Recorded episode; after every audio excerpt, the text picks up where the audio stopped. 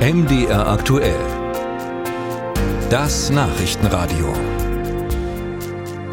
Wer ist verantwortlich für die Sprengung der Nord Stream Pipelines? Die Schuldzuweisungen, die gehen da hin und her. Die einen sehen Russland als Drahtzieher, andere die USA. Zuletzt hieß es, eine pro-ukrainische Gruppe könne dahinter stehen. Es geht um die Segelyacht Andromeda, die von Rostock aus eventuell die Täter zum Tatort transportiert haben könnte. Demgegenüber gibt's aber auch Debatten über eine Spur, die nun wieder auf Russland deutet. Holger Schmidt ist Sicherheitsexperte der ARD und hat selbst zu Nord Stream recherchiert. Herr Schmidt, äh, deutsche Geheimdienste sollen schon kurz nach den Explosionen Hinweise auf die Yacht Andromeda gehabt haben. Die wurde aber erst viel später dann tatsächlich beschlagnahmt und durchsucht. Das war heute Morgen eine aktuelle Meldung. Wie ist denn nach Ihrem Wissen der aktuelle Stand der Ermittlungen?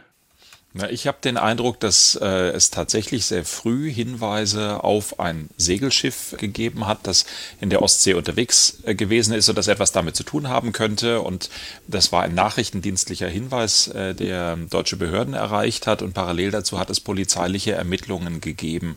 Und so Stück für Stück haben sich die Puzzlesteine dann zusammen gepuzzelt. Das Bundeskriminalamt und die Bundespolizei sind von Polizeiseite in den Ermittlungen unterwegs gewesen. Und am Ende, sage ich mal so ein bisschen flapsig, hat man sich dann beim beim Segelboot Andromeda getroffen.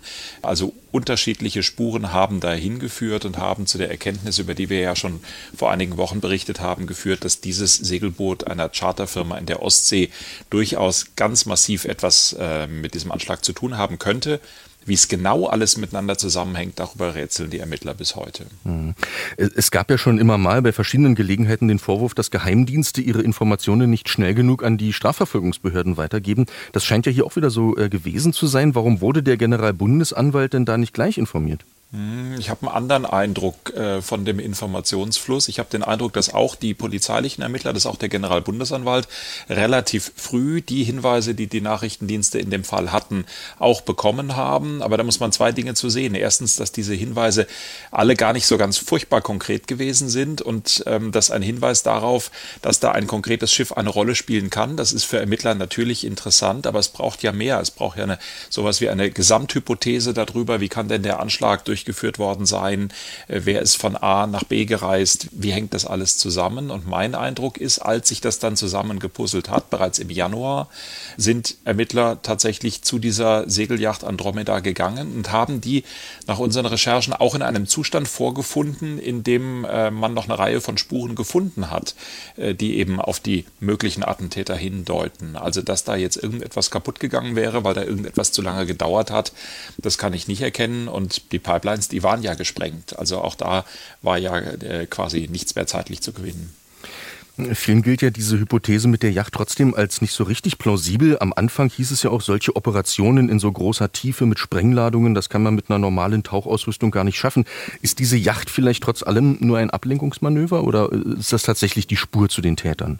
Also mein Stand ist weiterhin, dass die deutschen Ermittlungsbehörden davon ausgehen, dass diese Yacht eine zentrale Rolle spielt. Und ganz sicher ist es so, äh, dass diese Tiefe von 70 bis 80 Metern überhaupt nichts für normale Taucher ist. Davon sind die Ermittler auch von Anfang an ausgegangen. Sie halten es aber auch nicht für sonderlich wahrscheinlich, dass ein Tauchroboter oder eine ähnliche technische Einrichtung die Sprengsätze platziert haben könnte, weil es dazu dann doch zu diffizil ist und weil man das in äh, dieser Feinheit und in dieser Verborgenheit in der Tiefe Tiefe eigentlich eher für eine menschliche Aktion denn für eine technische Aktion hält. Im Moment äh, sorgt ja auch ein anderer Bericht äh, für Debatten, ein Bericht des Nachrichtenportals T-Online. Da soll es Satellitenbilder geben, die belegen, dass russische Schiffe in der Region waren, kurz vor den Explosionen. Und zwar Schiffe, die auch entsprechend ausgerüstet waren. Die hatten Experten für solche Tauchoperationen an Bord, sogar ein Mini-U-Boot. Was halten Sie denn von diesem Tatverdacht? Also das ist keine neue Geschichte, dass äh, Flottenverbände in der Ostsee unterwegs gewesen sind, durchaus auch in der Nähe der Pipelines. Das ist erstens nicht neu und zweitens auch nicht verwunderlich, äh, weil die russische Marine, ähm, sowohl die zivile Handelsmarine als auch das Militär natürlich in der Ostsee unterwegs sind. Da ist mein Kenntnisstand der, dass die deutschen Behörden da wirklich jede einzelne Schiffsbewegung sich angeschaut haben und nicht der Meinung sind, dass diese Schiffsbewegungen vernünftigerweise etwas mit dem Anschlagsszenario zu tun haben können, weil es zwar immer um die Nähe dieser Anschlagsorte geht, aber äh, sich das eben nicht so darstellt aus der, aus der polizeilichen Ermittlung, wie das äh, Hobbyuntersucher, die das Ganze auf Datenbasis zum Beispiel von Schiffstracking äh, und Luftbildern machen. Also weiterhin habe ich den Eindruck, dass es wohl Taucher gewesen sein dürften, die diese Sprengsätze platziert haben und äh, dass diese ganzen Militärbewegungen, die in der Ostsee gesichtet wurden, nichts mit den Anschlägen zu tun haben.